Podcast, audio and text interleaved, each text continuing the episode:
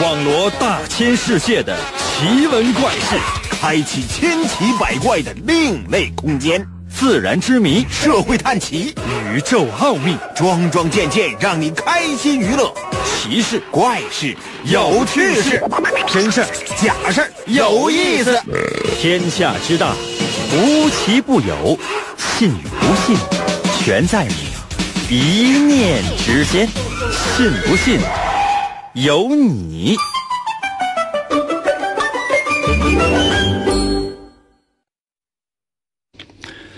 呃，来吧，节目就这样开始了啊！神奇的“信不信由你”节目之六一特别节目，今天的节目也是非常的有趣。我们今天也是请来了三位嘉宾，有两位呢是来自于我们辽海出版社的老师，还有一位呢是呃也是我的一位老师啊。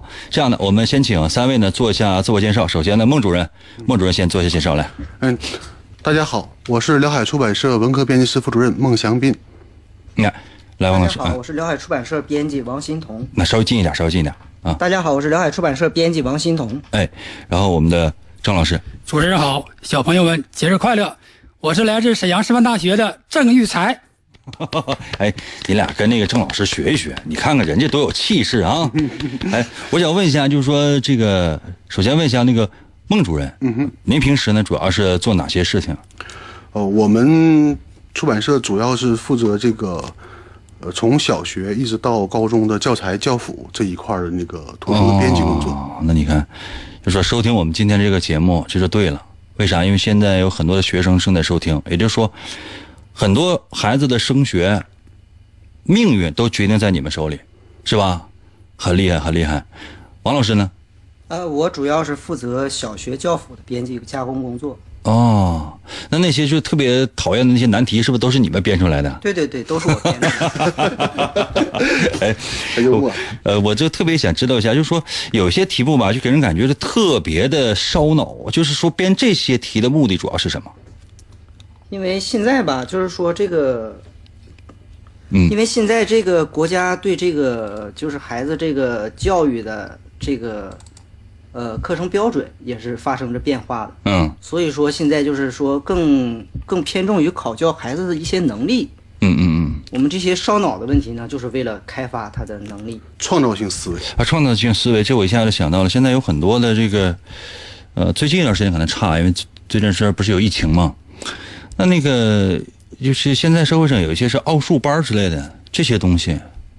那如果说按照这个理论来讲，那他们不是特别对的吗？而实际上呢？呃，社会上这些奥数班吧，是因为咱们有一些学校，它嗯招生的时候，它奥数作为招生的一个考察的一个标准，哦，所以说这个有需求就有市场。嗯嗯，但是实际上呢，就是，呃，咱们国家对于奥数这一块儿，它的态度应该是很明确的。嗯嗯嗯明确是的，那也就是说我们在培养孩子能力的时候也有一个度，是吧？现在其实就是说，这个数奥数、数学能力、嗯嗯逻辑能力嗯是能力的一种，但是国家强调是什么呢？嗯强调是综合素养的提升。嗯嗯嗯所以说，你只是数学这一方面，或者是奥数能力这一方面，它其实用处是不大的。哦，我明白了。你这样，我们今天呢，其实主角啊是我们的郑老师啊。今天也是主要是想借我们今天这一个小时的时间呢，来聊聊还有关于孩子的作文，对吧？这个郑老师呢，据据我所知呢，他不光是一个大学老师，同时呢，他也在给我们的小朋友，就是小学生，因为今天我们是儿童节嘛，我们今天就主要针对小学生，针对小学生呢，也进行了一些作文的一些训练，能不能给我们仔细的讲一讲？好的，嗯，谢谢谢谢王老师。哎，呃，我在高校里边工作，嗯呃，一直从事着写作教学的研究。呃，从二零一四年开始到现在，我们进行了十八轮的想象中的实验，研发了系列的课程。我还在国家知识版权局做了一个注册啊。这个想象作文呢，我们有一个预设，就是孩子们他都是天生就会写作文的。你这个我就不理解。哎，对，现在是普遍认为啊，孩子们不不会写作文，成为一个家长的痛点。嗯但是我们把它预设为他会写作文，他天生他就是诗人，就是作家，就是哲学家，这样一个预设有什么好处呢？嗯，能够改变他的心态，因为呃，能不能咱咱稍微再讲的具体一点？我就不是特别理解？说这孩子天生就是诗人，我我理解是不是这样？就是说，呃，诗人嘛，有的时候给人感觉他不是按照常理来出牌的，他呢，就说上文和下文之间呢，有的时候会有自己独特的一些写作的方法。是因为这个吗？还是说因为这孩子，比如说他是抒情类的呀，就是能描写内心的呀？还是说是他不具备一种很强的逻辑思维，所以说才把他定义为诗人？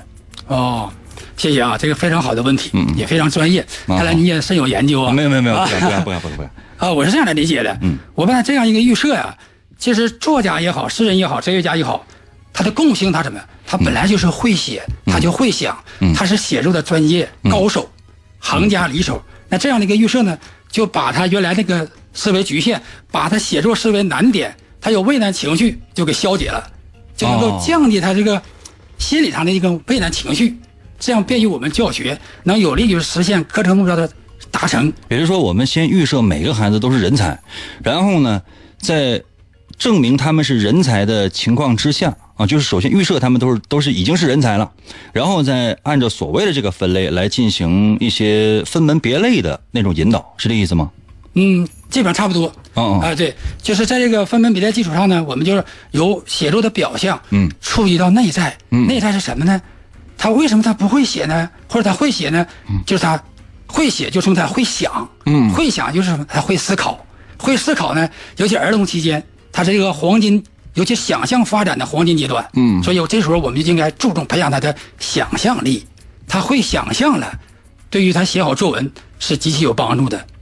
哎，但这件事儿可能就是跟教辅，我不知道是不是有些矛盾哈。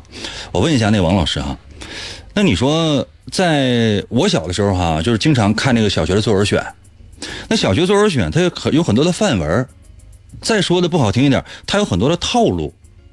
那现在咱们在做教辅的时候，有没有这样情况？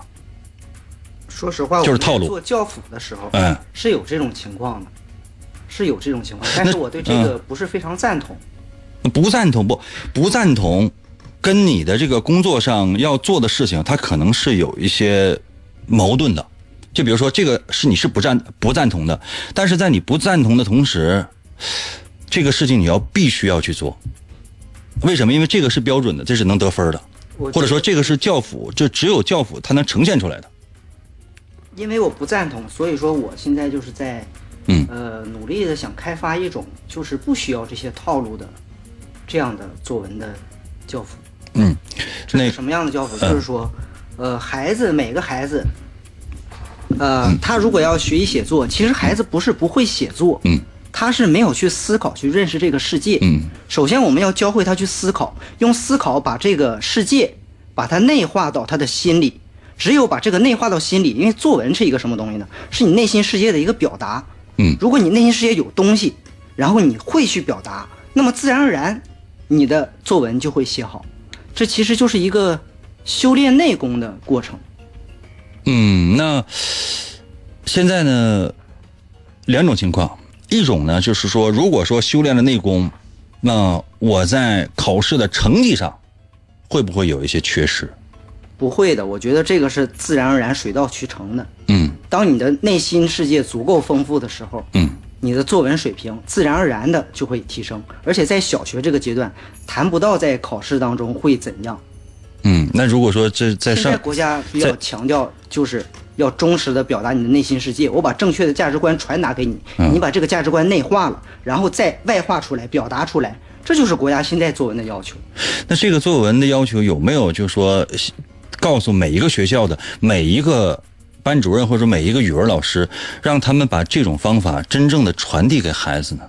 我认识这些什么邻居的那孩子、小学生哈，就他们在写作文的时候，还是说不好听的，还是有套路啊。套路就是说你按照套路来，这个是能得分的。但如果你不按套路来的话呢，那你这个很难说。因为你看，我就是包括我们在一些这个网上看到一些小孩写的诗啊，我觉得特别美。特别美。他说什么？比如说路，他写路灯，嗯，路灯好像是被在黑夜当中被一个烟头烫了一个窟窿，嗯，嗯里面露出了了里里面露出了光。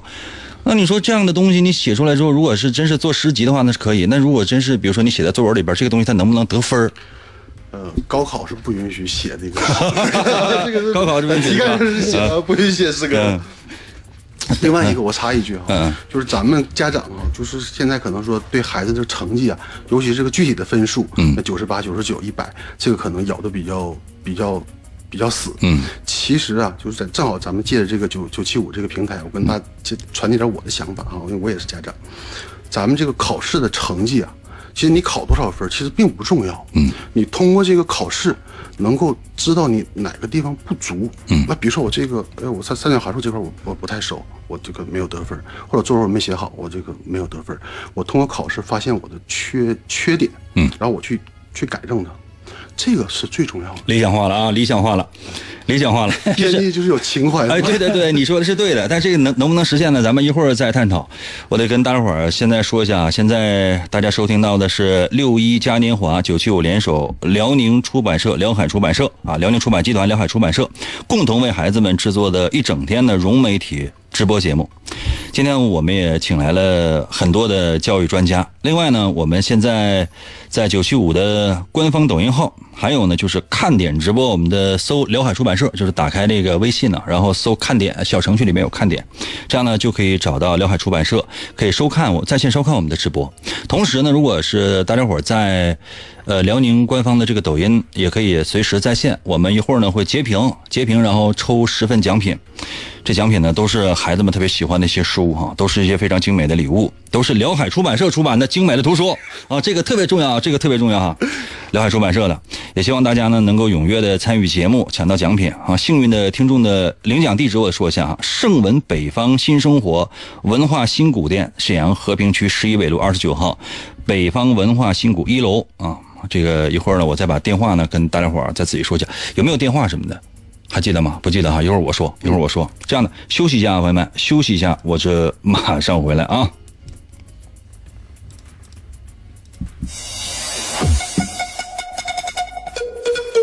人来了，人来了，他叨叨咕咕的走来了，人走了，人走了，广告过后再来吧。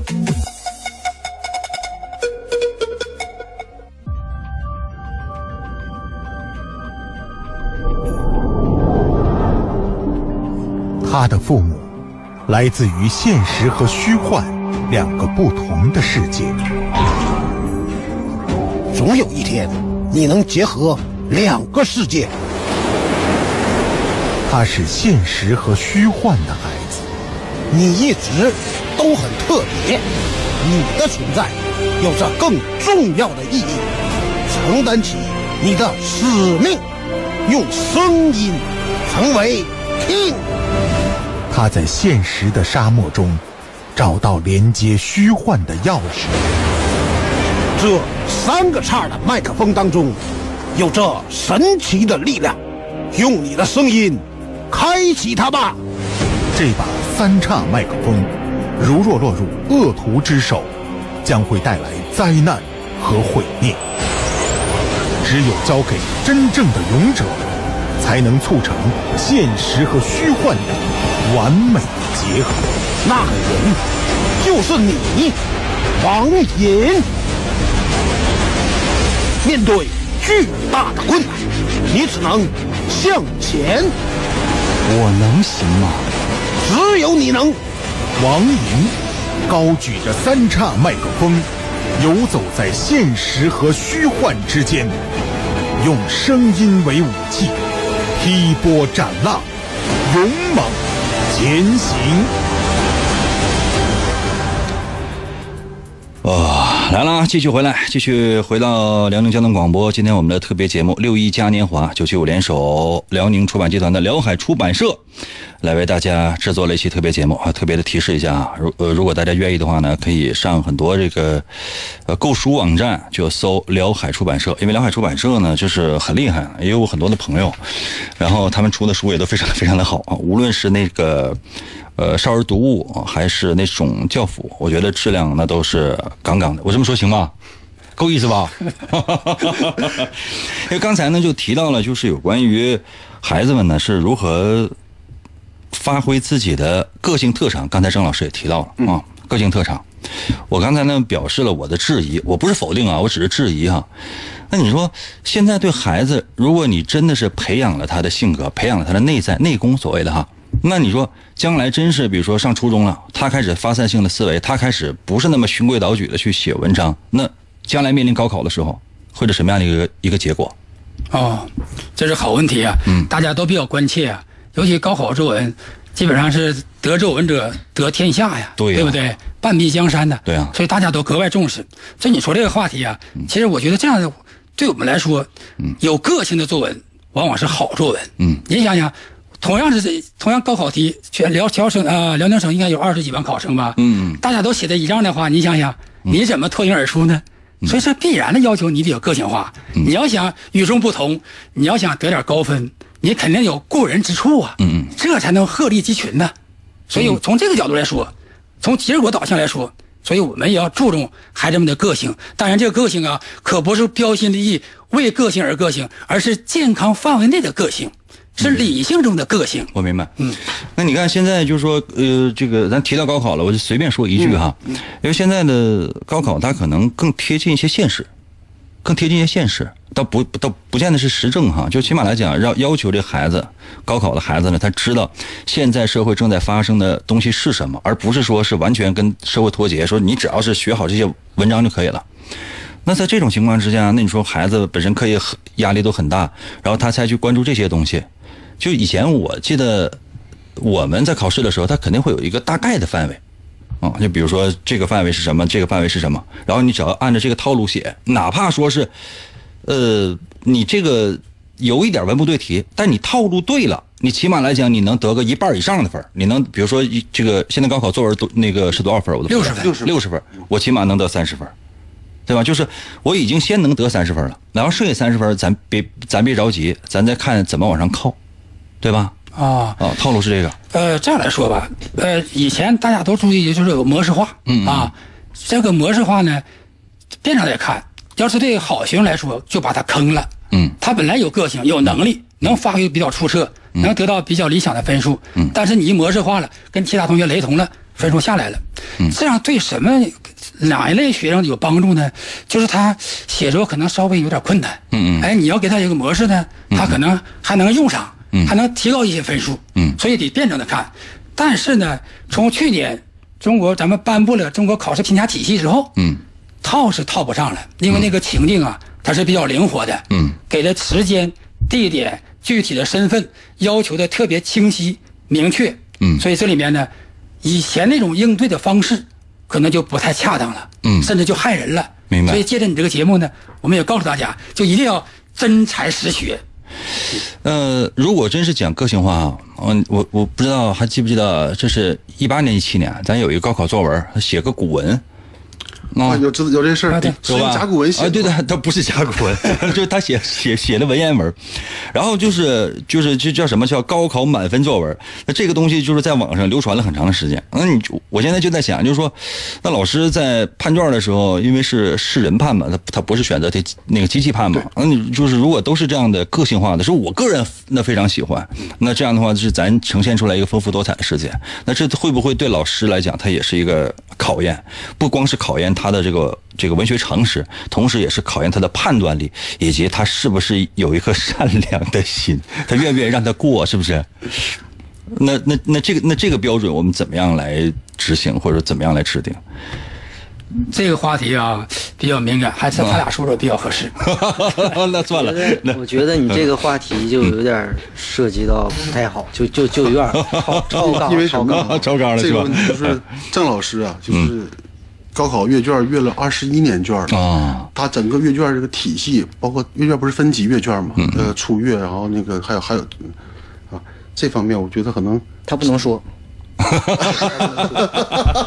没关系，没关系。可以用比喻的方式用比喻说话啊，你说。比如说这样，就是说一个孩子，嗯。他通过这个把客观世界内化，就在生活中把这个客观世界内化，嗯。包括那个价值观各各方面内化，嗯他的内功修炼到，比如说他有八十分，嗯嗯。然后呢，我们就是只需要给一点指点，嗯。或者是把他那个超出那个范围的、不符合价值观的给他圈回来，嗯他能达到七十分。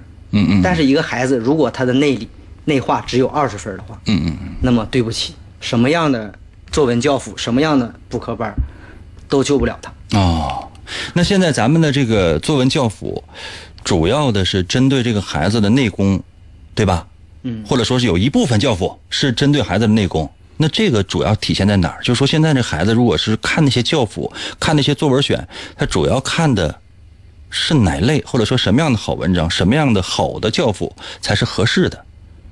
有没有一些推荐？你比如说辽海出版社的，郑老师说吧。嗯，郑老师，这会儿你嗯，张老师说一说，嗯是这方面的材料也比较多，嗯，呃，良莠不齐啊，嗯，我们要是分辨起来也比较麻烦，嗯但是呢，总是能找到一些比较好的东西。嗯在我个人看来，只要有利于孩子的这种想象的思维的发散啊，有利于他的发展性，嗯有利于培养他的可能性，有利于培养他的真正的写作能力。嗯那这些教辅，我觉得都可以欢迎啊嗯，不要一棒子打死。就是有一些教辅，它也有有含金量的，也有一些市场的，对吧？对对对但是对对但是需要我们有筛选的能力，这就需要我们家长或者是老师帮助来选择一下，让孩子们少走弯路啊。但是我们也欢迎就是更多致力于培养综合素养的这样的一些教辅出现，可能就更好了。但现在那孩子那选教辅不都是这样的吗？就是说，呃，比如说我要这这个，比如什么什么审核卷儿、什么和平卷儿啊，什么的，他都是有这个套路的。就是说，这这个这个学校的孩子，他在老师的培养之下，就就做这个卷儿他不会做其他的，因为甚至他没有时间做。嗯，这是一个很大的问题。其实正好接着郑老师刚才的话，我讲讲两句哈，希望抛砖引玉吧。嗯就是咱们现在孩子们写作文吧，有两种情况是比较比较闹心的。嗯一种是什么呢？咱讲个段子哈。爸爸带孩子出去郊游，说我们今天去动物园去看大老虎，去看狮子，去看大象。然后我们野餐，好不好？好，特别好，非常高兴。然后爸爸随后写加了一句，嗯，然后你给我写一篇作文。对，都都是这一套路，都是这一套但但似曾相识吧？嗯，孩子马上就那样了。嗯，他害怕写，对，他他就畏从心里他畏惧写作文。所以刚才郑老师讲说，我把这个孩子预设成一个诗人，一个哲学家，就是把你什么呢？打消你内心的恐惧。嗯，这是一方面，这个还好解决。什么比较难解决？就我这种情况。嗯，我什么情况呢？哈，读了很多书。嗯。各种各样的书我都读啊，就是就就在出版社嘛。嗯对但是写下来，嗯就感觉到，哎，茶壶里有饺子，我倒不出来。嗯嗯。这个问题是我到现在我也很困惑的一个问题。哎，我也是，我也是，我也特别困惑这个事儿。其实对，我读了很多书，但是这些知识我外化不出来，我输出不了，都在我肚子里，我没法倒出来。这个问题，郑老师有什么有什么办法？哎呀，这个问题太好了，因为经常有家长这样问啊。其实我们可以分步来考虑，这个问题症结在什么地方呢？第一是读的问题，嗯。看似读了很多，但是读得浅，读得快，哎，但是没有读真正的读明白。如果说为什么说多阅读不一定就转化成你写作能力就强的？嗯，因为他没有读出写作中怎么写，没有读出写作办法，嗯没有说转化成那种把固定的知识转化成真正的写作的能力，这是第一点。嗯，第二点呢，我们要看分析，还有一个就是他写的少，就是什么呢？心里有，像他说的写不出来，就是什么心脑手，他不能连贯，哎，呈现不出来，心里有，笔下无，嗯这种也是比较普遍的现象。对这种是什么原因呢？就是写的少，就是心脑手这些没打通，再需要多写。所以我们在课上有时候强调，你抄写就打通这个，抄写到仿写，再到创写到改写，你看一步步帮你解决这个问题，他是有办法的。这这这不相当于又给孩子增加了一呃一一份作业吗？就好像你带孩子去看电影去，然后你说回来要写影评，他肯定不愿意看，对吧？你带他上动物园，他也不愿意去。我听郑老师的课，然后我马上我就要写写作业，我马上就要写作文，我天呐，救救我吧！我能不能不上这个课了？其实回答你这个问题就是说，回答你这个问题，咱们叶圣陶老先生，嗯嗯他有一句名言，我觉得说的特别好。其实写作特别简单，就你心里想什么，你就嘴上说什么，嘴上说什么。现在不是有那个手机录音软件吗？你把它录下来，然后录音转文字，嗯行了，这就是作文了。嗯，所以好不好另说，起码你写出来了，第一步问题解决了。是这样。嗯，这也是好办法。嗯，但是很多时候，比如说你脑子里想的，跟你说出来的可能还会有差距，还会有差别。然后呢，你说出来的东西是不是你内心真正想表达的？一方面是能力，一方面呢，可能还有各种各样的一些东西在束缚。所以说，这个人在表达，成年人在表达的时候，你想都会有各种各样的一些禁忌啊，对吧？矛盾的地方，你别说是孩子了。这样的哈，咱们稍微休息一下，现在是休息时间，然后马上咱们大概几分钟马上回来，咱们呢就专门来说说这个有关于孩子啊写作文的一些小技巧，好不好？算是给大家伙儿六一儿童节给孩子们一点有真正有用的帮助。另外呢，也特别的提示啊，所有通过我们的九七五的官方抖音直播的朋友，我们今天将会截屏抽取十位幸运的朋友，赠送一份小礼物啊！这个礼物呢，当然就都是我们辽海出版社出版的精美的童书。另外再说一下，领奖地址是盛文新生活文化新古店，在沈阳市和平区十一纬路二十九号，呃，北方文化新谷一楼啊。休息一下啊，马上回来。我怎么这么好看？大大大大！听银哥，我美了。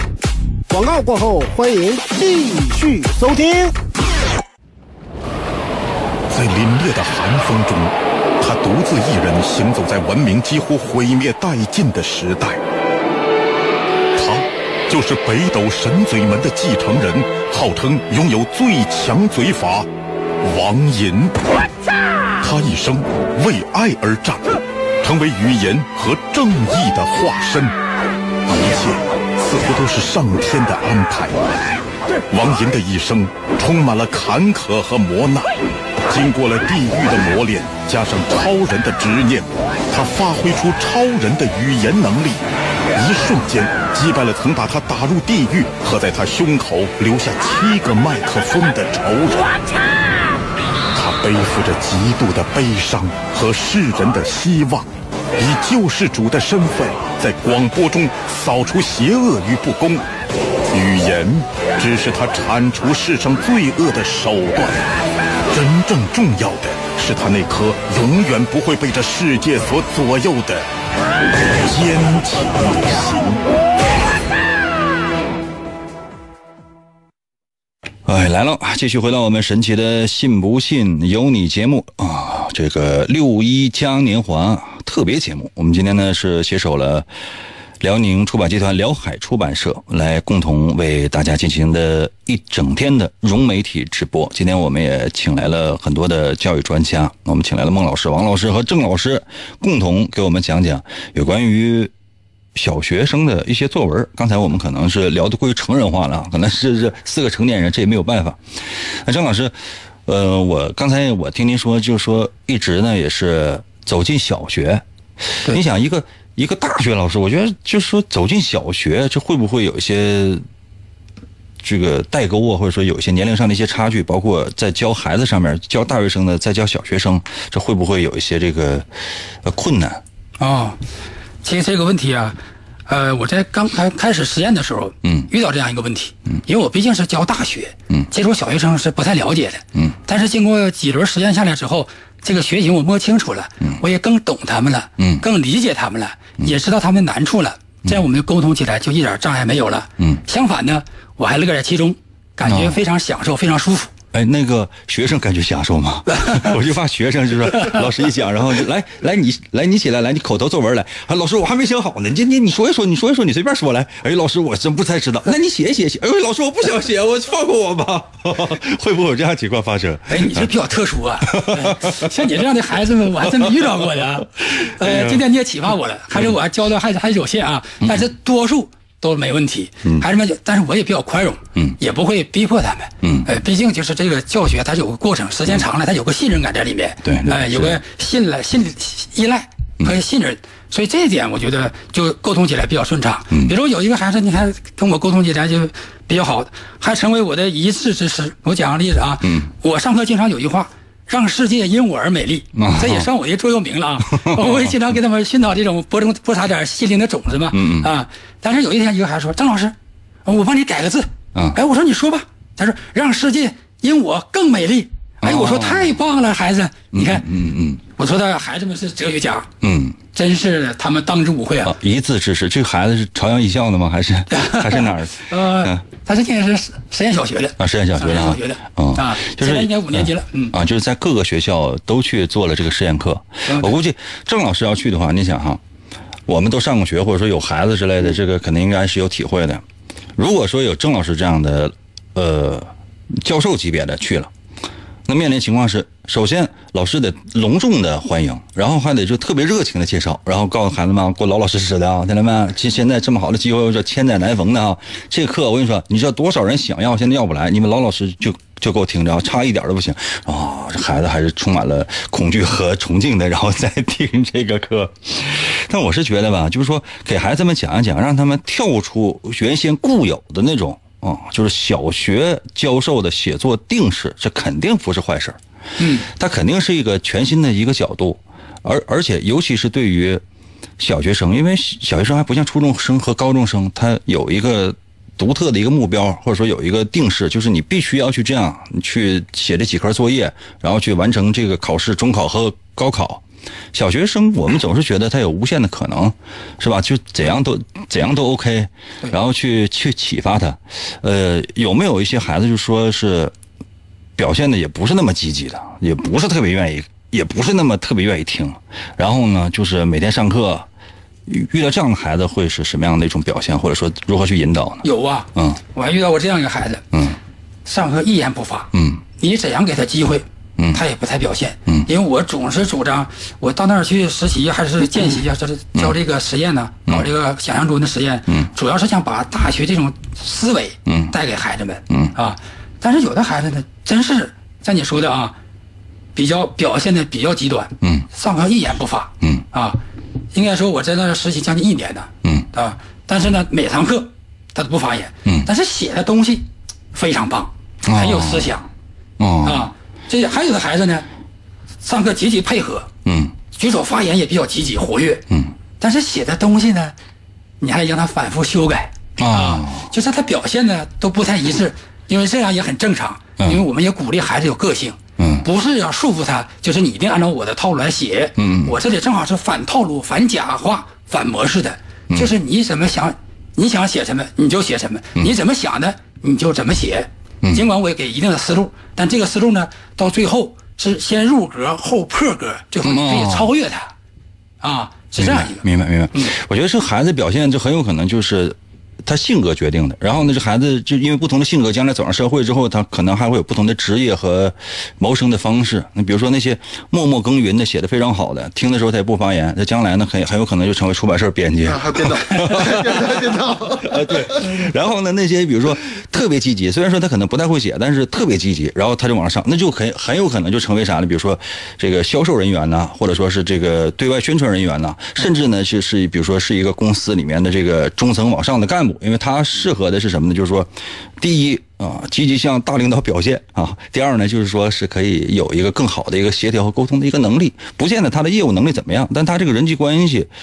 做得非常好，这也是他的这个这个在这个世界上生存的一种手段和方式，对吧？对，嗯，那现在这群孩子，就是说他在写这些东西的时候，我想知道是学校的老师他有没有看过这些作文？他看过这些作文之后，他会有什么样的一些感想？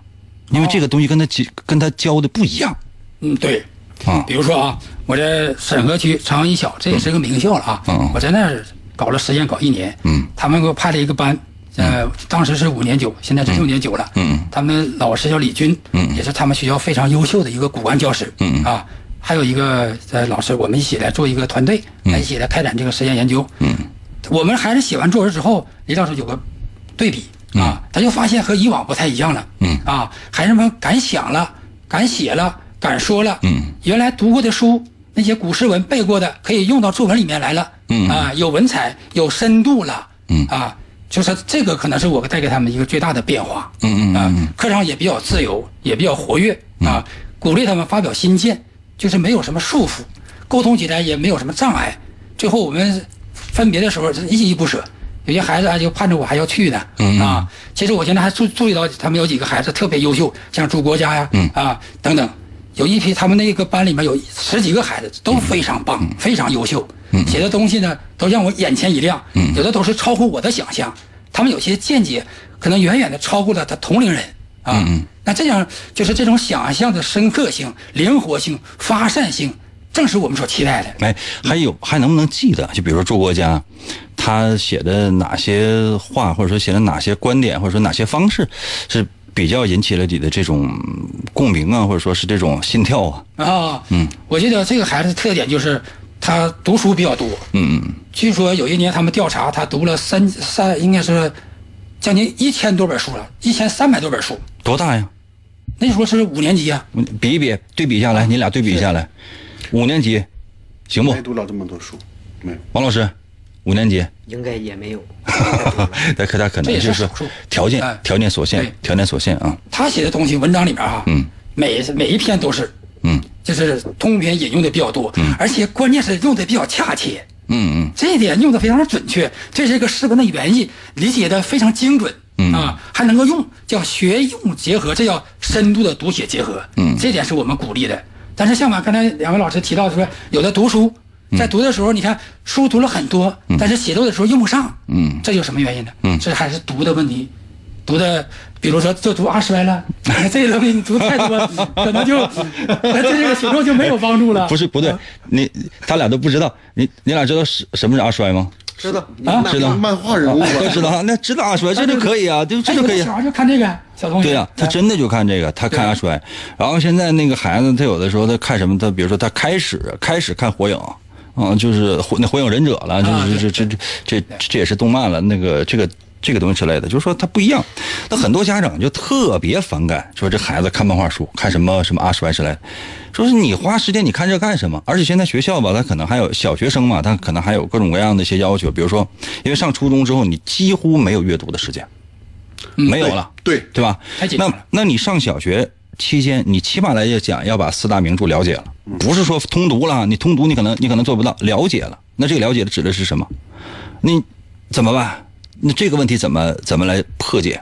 嗯，对呀，四大名著啊，对呀，破解了啊，这里这里边啊就遇到一个问题了，学习时间有限，嗯，而我们的目标又特别丰满，它是无限的，啊 渴望的特别多，对对对是不是？星辰大海对四大名著适不适合小学生读呢？对呀这也是要需要画问号的。但是现在我们就教学有点超前了，有的需要读啊，需要怎么读？可以说整本书阅读，现在在高中里边已经特别提倡，成为一个理念了。它是要促进我们孩子多读书、深阅读，嗯，杜绝那种浅阅读。这种方法呢，我建议是这样的，分分门别类的考虑。如果这个孩子感感兴趣，能读得进去，那我们就要鼓励他读。哎，相反，如果他不愿意读，对这个也有陌生感，反而你要是强迫他读呢，破坏了阅读兴趣，这就得不偿失了。那你说？哎，我支持一下郑老师啊，就是德国那个有个哲学家，就是德国诺贝尔奖的叫黑塞，嗯，他有篇文章就谈读书嘛，嗯，就是说你千万不要什么呢，就是不加选择的泛泛的什么都去读，尤其是为了一些这个书特别有名，比如说《红与黑》，对对对对对对对。这书特别有名，你必须得读。千万不要这样做！你要选什么样的书读呢？就是你能够沉浸在这个书当中去，能够深入的深到这个书书当中去的，全身心的融化进去的，去那种读，深入的读，嗯，读一本比读一百本都强，这是一个编辑的建议啊。嗯，这这是个编辑建议。哎是但有的时候，这个你看，对于一个孩子来讲，他有时候他可能达不到这样。比如说，一个小学生啊，他喜欢看《哈利波特》，《哈利波特》就没有任何的阅读障碍，然后他就要读完了，然后沉浸在一个魔幻的世界当中。可是呢，你到上一旦上初中之后，他会有一个考题，他比如说，他不，他就是考题，对，考题出现了。那你说现在我们在谈的，我们在要求这个这考题出了什么呢？呃，西天取经的《西游记》吧，咱咱说简单的，西天取经几个人就五个呗，啊啊？五个哈，一个哈，一个，因为只有唐僧是人，呃，其他都都是动物。套路太深了。对对，还有什么呢？就就就比如说哈，就是说呃嗯，使用呃火箭枪的是谁？使用火箭枪的是谁？哪吒吧，哪吒呢？还有呢？啊，红孩儿。红孩儿啊，红孩儿。还有就是说，这是火，这是火系的、水系的什么？就是它有很多东西呢，它是就就包括哈，他可能会有一些那个，比如说你要说《水浒》一百零八将，你说你全背下来，我觉得这是痴人说梦的，这个太难了。说书的能背下来，就每一个每一个他都有。但是他突然之间他就考你一些这个就《水浒》当中的一些一些人物啊，他比如说绰号啊，或者说是就他经历的一些事情。如果你是都是考什么武松啊、什么鲁智深呐、那还好啊，宋江什么这还好点儿然后突然之间他就给你了，比如说这个汉地忽律什么的乱七八糟，就是让你去去答这东西，你就觉得造一愣。那你说这个东西他怎么办？你没有小学的这种深阅读，没有小学这种了解，你等你到初中之后，你你没有办法，就是很王老师，我能插一插一句话吗？嗯嗯就现在这个应该是终身学习了。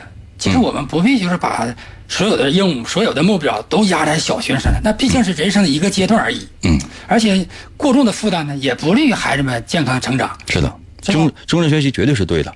我我说的这这些是什么呢？就是说不是吐槽啊，我是说上初中之后吧，你要弃科之后，他很累的，很累他没有时间他去看这个东西，他他每天他把作业都写完，他就已经尽了全力了。一我我指的是有些学生啊，因为确实有那些进真还不够。那真正啊，对呀、有些真正厉害的真就不够。对那你说，对于可能一半儿左右的这个孩子，他面临的就是这样了，对吧？他确实他已经精疲力尽了。然后这时候你说，哎，你看本课外书吧，去个蛋课外书吧！我看什么课外书？我要是能玩会儿游，玩会儿王者荣耀什么的，我我就那我就老高兴了。啊，对啊，我我玩吃鸡。那在这种情况之下，你说啊这个孩子们。会不会出现这样一种情况，就是说你已经把他们的思维给打散了，然后可以可以让他们去更加丰富的去认知这个世界，可以去认认知自己的内心，但是然后等他们到了初中，要面临相对来讲比较教条的一种写作的方式啊，包括学习的方式啊，他们可能会觉得更沉重。嗯，是的，嗯，现在就从这个高考考察来说，嗯，也需要对小学生的，比如我们掌握一些必备知识，嗯，啊，关键能力，嗯。来进行检验，嗯，那有些东西，尤其语文的学科，它需要从小就养成良好的习惯，来进行积累，嗯，但有些个案呢，就是我们要区别对待，咱普遍来说，就是我们在阅读的时候，嗯。还是要适合他的心理特点，嗯，适合年龄特点，嗯。能满足他的这学习需要就可以了。如果这个孩子在这方面有特别的天赋，那我们可以再格外的给予指导，嗯。就是还是要因材施教，还是老祖宗的办法最管用，嗯，哎呀，只能是但愿因材施教啊。那就是等你的孩子如果真是上小学、上初中之后，要是能够碰见郑老师，我跟你说啊，那简直就是幸运中的幸运，真的幸运中的幸运。但是，一旦到了初中，可能会觉得，哎呀，郑老师教我那些，现在可能暂时让我很心慌啊。啊开玩笑，开玩笑哈。那这样的，咱们再给那个呃小学生吧，在写作文上，咱给几点建议，好不好？嗯啊，呃，这个可能是很多在收音机旁边的小朋友比较关注的问题。嗯，呃，我们在写作的时候，有时候多数是无话可说嗯啊，或者感觉写作挺难。老师告诉你一个办法，第一呢，你不做判断，嗯你去展示，你去描写，让你的读者去判断这是什么，你就有话可说了。这太好了，这个这也是我的写东西的宗旨啊，真的，就这一点，我就觉得就受益匪浅。第二，是。第二呢，就是我们要坚持写，有些事儿啊，尤其写作啊，它慢，嗯所以你要有点耐心。在写的过程中呢，你要不断的改写。我觉得改写啊，对我们人生成长非常有帮助。嗯，因为我们在改写的作文的时候啊，其实其实对我们一个自我否定，嗯也是一个自我重建，嗯对我们心理健康成长也是非常有帮助的。在改写过程中，我们会从另外一个角度看待自己，这样我们就会摆脱这种一维看自己的这种或者看世界的确定性，而走向多维的可能性。而正是因为可能性，帮助我们能走向更远，走得更高啊。嗯，哎，这点，那个王主任，咱俩就得共勉了。嗯，我觉得这个这点谁说给咱俩都行，就是就就就改写。我有时候写那个什么公众号文章之类的，写一遍不行，写第二遍不行，写第三遍不行，然后写到第四遍就跟第一遍已经完全不一样了，甚至有的时候观点可能都会发生一些呃轻微的一些倾斜。呃我觉得这点是应该是经常，比如说写一篇文章，写个一千字左右的，我就得写几个小时。一千字的写几个小时，不是因为就是说，其实有这个半个小时就已经一气呵成就已经写完了，然后大概经过四个小时甚至是五个小时的打磨，才能把一千字写出来，然后把它发出去。呃，当然可能也不见得有好评哈，我我我就说这个意思啊。这个很这个很正常。我们编辑工作改稿子哈，四遍五遍很正常。每一遍就经常是什么呢？你放下那个把这稿子改完之后放下去，出去转一圈回来，嗯，把前面的全部撕掉，重新再来。对因为就是想法变了。哎，你说这是多这多累的一件事儿，所以说我我肯定是干不了编辑，真是受够了，真的受够了。好文章都是改出来的嘛。然后呢，咱们还有点时间，再给再多说两个。哦，好，嗯，呃，再一个就是最主要的节点素材啊，老师建议你啊，要调动自己的感官，嗯，你所感觉到的，比如说你闻到的、听到的、看到的、触摸到的，这些都是第一手的鲜活材料，嗯，因为你的感官打开了，你和外界真正连通了，那你就有了源头活水。嗯。所以这个东西才是独特的，才是有生命力的，嗯。才是有个性的。是啊，就是真正的感知，不见得是从书本上来的。嗯，说当然说说这这读万卷书，行万里路吧。呃，孩子们可能更多的需要的是一些外部的感知，比如说他捉到了那个蜻蜓，嗯，和他这个触摸到了那个大海，那个才是真实的，跟电视里面看到的，即便是一模一样，但也一定不一样，对吧？呃，最后再给三十秒时间，郑老师再说两句。啊，孩子们，今天是你们的节日。如果说童年是一个春天中的百花园，那我期待着应该是，呃，百草芬芳啊，应该百花绚烂，争奇斗艳。如果说童年像外面的无垠的星空，那我相希望你们像一个每个星星都有自己精彩的故事。鼓掌，鼓掌，鼓掌，鼓掌，鼓掌！哇！好了好了，因为时间所限啊，咱们都有点超时间了。这样，今天呢也只能到这儿了。一会儿呢，我们也希望大家呢继续关注九七五的广播，继续通过九七五的呃官方抖音号啊，继续的收看我们接下来的这个节目。另外呢，特别的提示啊，大家可以关注看点直播啊，通过看点呢搜辽海出版社，辽海出版社呢这是一个非常好的出版社，而且呢。呃，第一是为大伙准备了精美的礼物，第二呢，也是出了很多跟孩子息息相关的一些嗯的一些读物，也欢迎大家呢经常的看书，也希望大家呢去盛文北方新生活文化新古店，沈阳市和平区十一纬路二十九号北方文化新古一楼，可以去买书。另外就是说各个这个网购平台，你搜辽海出版社吧，真的搜辽海出版社，肯定是对你是有好处有帮助的。好了，谢谢郑老师，谢谢孟主任，谢谢王老师啊，谢谢主任好了，谢谢拜拜拜拜拜拜拜拜。这个还